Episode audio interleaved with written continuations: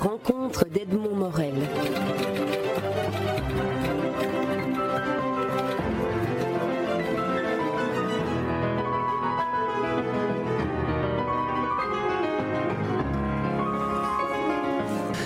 Enki Bilal, votre euh, dernier album euh, sort chez Casterman. Julia et Roem, on va prononcer Roem, on va pas prononcer Roum, puisque il y a derrière ces deux prénoms euh, Roméo et Juliette euh, que l'on lit au fur et à mesure que l'on avance dans, le récit. Alors avant avant de parler de, Shakespeare et de Roméo et Juliette, j'aimerais qu'on revienne sur l'univers que, que vous créez dans chacun des albums. Est-ce que créer un univers est une manière pour vous de retrouver un peu de cohérence dans, le monde qui nous entoure? Euh, c'est une bonne question, un, bon focus d'ailleurs, parce qu'effectivement il y a un peu de ça. C'est une façon de, préparer un terrain hein, qui englobe alors euh, le présent, forcément, donc le point de vue de l'auteur, l'artiste qui est là, euh, sa mémoire du passé et surtout cette partie qui est un peu nébuleuse qui est devant nous et qui est le, le futur. C'est une partie qui fait peur en général à- à la- dans la culture française. Les anglo-saxons sont beaucoup plus ouverts et plus friands et plus et moins, comment dire, moins stressés par l'idée de futur. Donc la- cette dimension du futur, effectivement, dans la culture fran- française, elle est relativement peu explorée, mais moi en tout cas ça fait partie de mes de mes obsessions et puis surtout de ma manière de vivre ce monde. Je ne peux pas imaginer vivre dans un monde de- avec uniquement la notion du passé et du présent. Et alors donc euh, dans, ce, cycle, hein, puisque il y aura trois, trois, trois, trois albums, trois livres euh, autour du coup de l'idée du coup de sang. C'est volontairement j'ai choisi aussi ce terme humain pour euh, nommer un, un cataclysme généralisé planétaire. Donc je- vous, humanisez la Terre en quelque Exactement. sorte. Elle, elle, a, elle a un coup de sang parce qu'elle ne supporte plus les, les sévices que l'homme lui fait subir. Exactement ça. C'est un, c'est, une un point de vue presque de fable, presque philosophique aussi d'ailleurs, où, où, où effectivement, elle, euh, comme un animal, se secourait un peu pour faire tomber ses puces. euh, eh bien, elle, elle fait ça un peu pour se recomposer. Et du coup, elle se recompose de manière absurde et aberrante, puisque les, le- le- il semblerait que le Mont Blanc, dans, dans Animals, le Mont Blanc était voisin tout d'un coup de, de- dire- Ça veut dire qu'il y a les plaques ont glissé. Enfin, on, ne sait pas comment ça s'est produit. En tout cas, toujours est-il que les hommes, les survivants qui sont dans Animals et dans Julia et Rome sont, euh, sont des gens qui survivent et qui sont confrontés à cette recomposition de la planète. Et donc, euh, on peut même presque penser, et moi je crois d'ailleurs, que euh, Julia Rome, c'est la planète elle-même qui a organisé cette, euh, cette espèce de mascarade étrange où tout d'un coup des gens se retrouvent, déjà par, euh, par une coïncidence patronymique absurde, se retrouvent au même endroit en même temps et où tout d'un coup, même à un moment donné, des paroles qui leur sortent de la bouche sont des paroles de Shakespeare lui-même. Et il faut évidemment que là-dedans, un des personnages soit conscient de ça tout d'un coup, et c'est le plus âgé, c'est celui qui est peut-être dépositaire de la mémoire, en tout cas, de la- et qui sait, qui reconnaît tout d'un coup qu'effectivement, on est dans Roméo et Juliette. Sauf qu'il est trop tard, déjà il y a deux morts. Donc il se dit, c'est absolument impossible, il faut que je sauve les deux amoureux, parce que sinon c'est une catastrophe. C'est la première histoire d'amour qui redémarre un nouveau monde, finit par... euh, dans le drame shakespearien. Donc voilà, c'est, donc le- le- voilà, c'est ce côté euh, où tout d'un coup le- la, la, culture qui a survécu, c'est-à-dire la culture de la mémoire, parce qu'on peut penser que les œuvres euh, euh, physiques, à savoir des sculptures, les peintures, euh, tout ça, ça a disparu. Par contre, qu'est-ce qui reste? Il reste la mémoire du verbe, et donc là, le verbe, il est puissant. Est-ce qu'on pourrait dire que l'artiste que vous êtes pourrait alors être considéré comme étant sensible à une sorte d'inconscient collectif que d'une certaine manière vous, vous réincarnez dans, dans, dans, la Terre, dans, dans, le globe terrestre qui devient humain? Oui, oui, je pense aussi que c'est ça. C'est un peu le. Et ça, c'est la forme de, la forme de la liberté absolue, c'est-à-dire que je ne. Euh, on n'est pas dans le comment dire dans le rationnel, on n'est pas dans euh, on n'est pas dans quelque chose qui est lié forcément au réel. On est dans, une forme de rêve, mais qui est euh, qui est aussi l'inconscient effectivement collectif et surtout face à, un devenir qui est avec des grands points d'interrogation. La prise de conscience, on, commence tous à la voir hein, sur la fragilité de la planète. Et en plus, il faut quand même reconnaître, c'est pour ça que d'ailleurs, je, je n'ai pas montré d'image de, de ce coup de sang, Mhm. parce que simplement, on, on en a de plus en plus des images de coups de sang, mais en, en temps réel, puisqu'on est dans l'actualité, on les a, ces images. On a eu le Japon récemment, tsunami, on a eu un tsunami en 2004, on en a un maintenant, on a le problème, nucléaire qui va, qui va avec, qui est dramatique. Et on a même oublié, il y, a eu des tas d'autres cataclysmes dans les, mois qui ont précédé.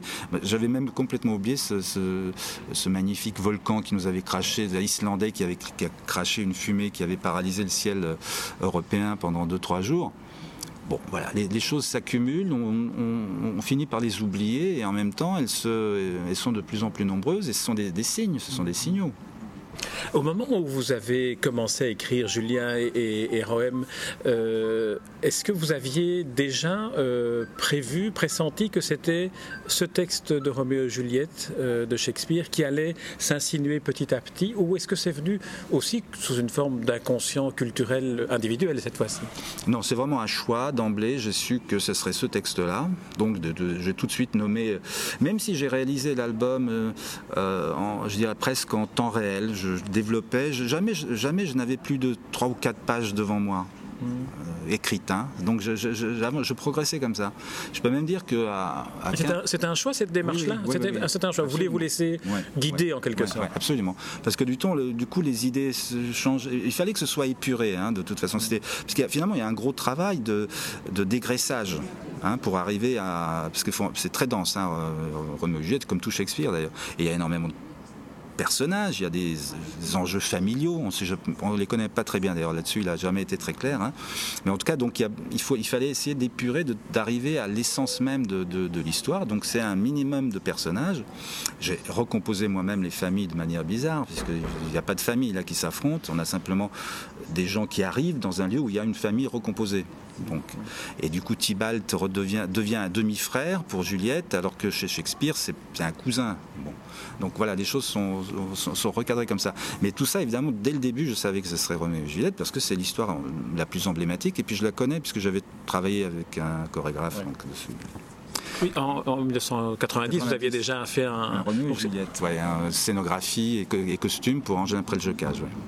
Alors, le, narrateur de Julia et Rohem est Laurence, euh, dans, Shakespeare, le frère Laurence, euh, qui a une sorte de confesseur dans Shakespeare, qui, est, qui est plus euh, religieux que, que philosophe à multiples facettes, comme vous l'avez comme vous l'avez fait ici, où il est un, prêtre mais multi-religionnaire. C'est une sorte. Il est généraliste. Le mien est généraliste.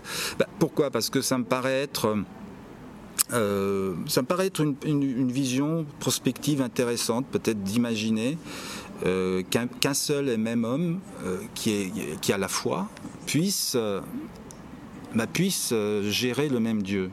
Parce que les monothéismes adorent le même Dieu. Moi, je suis, je suis, je suis pas vraiment athée. Je, l'étais. Avec l'âge, je deviens agnostique, on va dire. Je suis légèrement agnostique. Mais en tout cas, toujours est-il que cette idée me séduisait assez d'avoir le côté généraliste comme un médecin généraliste, c'est-à-dire quelqu'un qui est capable de traiter, de s'occuper de. Et en plus, euh, militaire. globalement. Oui, mais en plus militaire, aumônier, c'est-à-dire lié à la mort, à la violence, à bon, au cynisme des armes. Quoi. Et donc il est là, il est capable de s'occuper de tout le monde. Donc c'est une espèce de, d'hommes, de, c'est une forme de générosité, on va dire, qui, voilà, qui, mais qui implique évidemment la référence à, au personnage de Shakespeare, où effectivement Frère Laurence était lui-même un, curé, en plus c'était un peu un magicien, il, hein, il jouait avec des, produits interdits, il, faisait des, compositions, d'où le fameux élixir qui va permettre à Juliette d'être entre guillemets morte pendant 48 heures, quoi. Et donc, euh, donc voilà, c'est tout ça. C'est euh, il y, a un vrai mélange d'éléments issus de, Shakespeare et la volonté de faire cette collision comme ça entre un réel plausible futur et une, une, dire une référence culturelle absolument euh, universelle. Est-ce qu'on pourrait imaginer que Laurence est aussi une sorte de, figure de la mémoire du monde, celui qui a conservé, même si ce ne sont que des fragments, la mémoire du monde indispensable à la survie?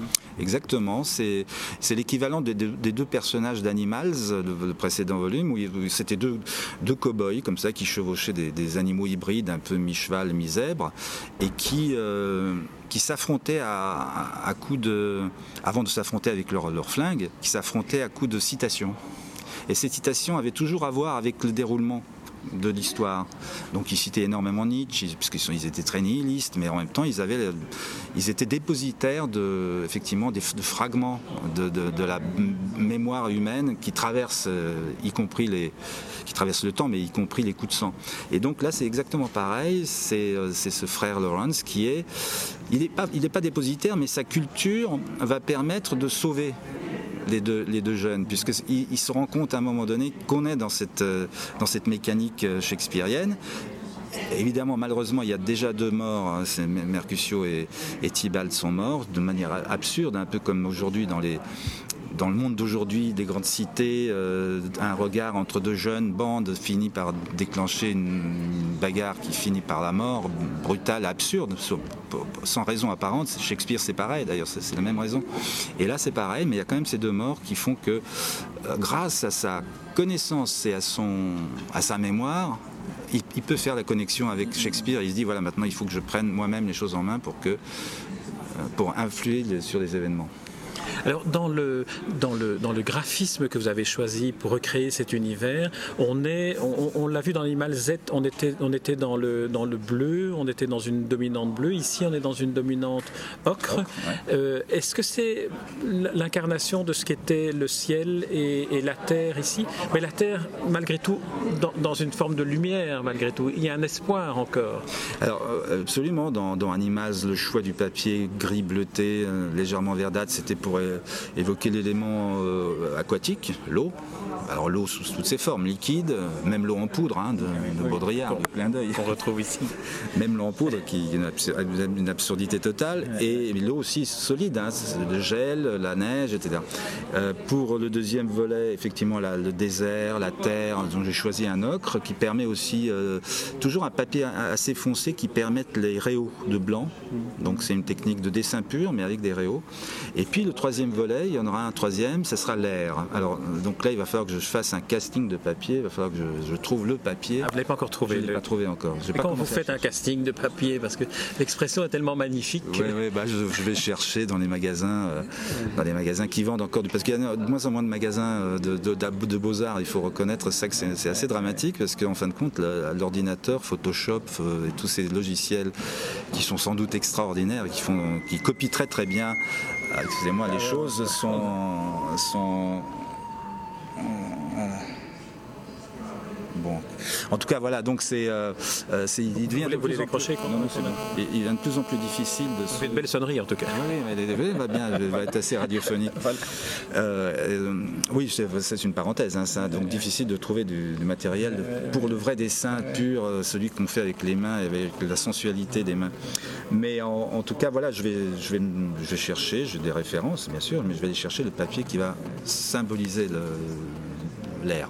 Euh, parlant de casting, si on parle du casting des personnages cette fois-ci, par exemple une figure comme celle de Lawrence, à quel moment, quand vous la, quand vous l'esquissez, à quel moment est-ce que vous dites j'ai trouvé là le regard, la physionomie c'est euh, on part avec une idée euh, je pars je pars avec une idée d'un visage assez osseux un nez assez aquilin un personnage un peu emblématique peut-être aussi qui a qui peut évoquer peut-être mon père, qui peut m'évoquer mon père, qui peut évoquer aussi des figures exceptionnelles comme Samuel Beckett, qui a un physique aussi assez incroyable. Donc voilà, c'est une, espèce de famille qui me va assez bien, dans laquelle je me sens bien. Donc je pars comme ça, avec ces, références inconscientes, et puis euh, ça donne ce personnage qui ensuite va évoluer, comme tous les personnages. Par exemple, Juliette, Julien, elle est très juvénile au début, et vers la fin, elle est beaucoup plus mûre.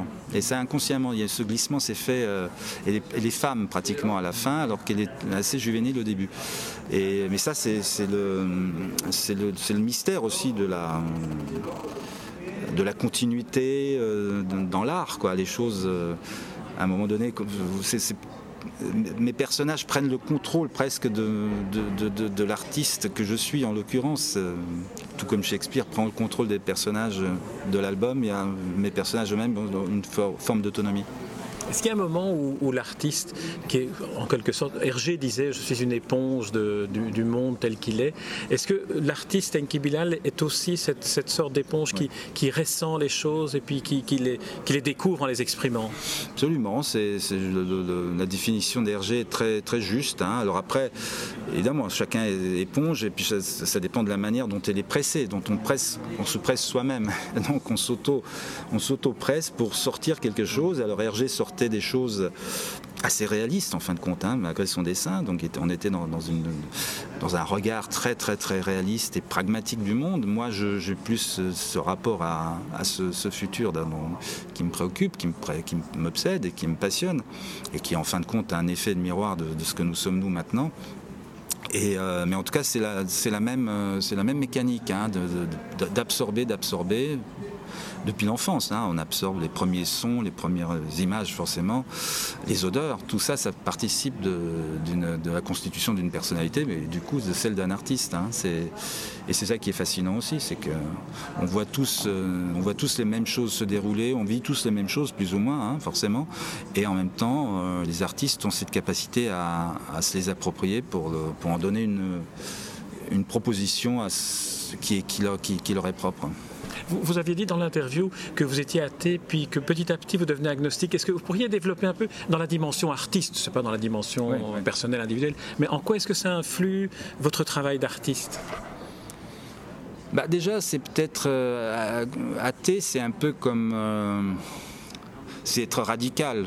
Hein, comme un, islamiste radical et radical, comme un, catholique euh, intégriste et radical, un athée est aussi un, radical. Donc le fait d'être agnostique, de devenir, c'est d'accepter le, questionnement, d'accepter l'idée que l'on soit qu'on n'ait pas la connaissance euh, infuse.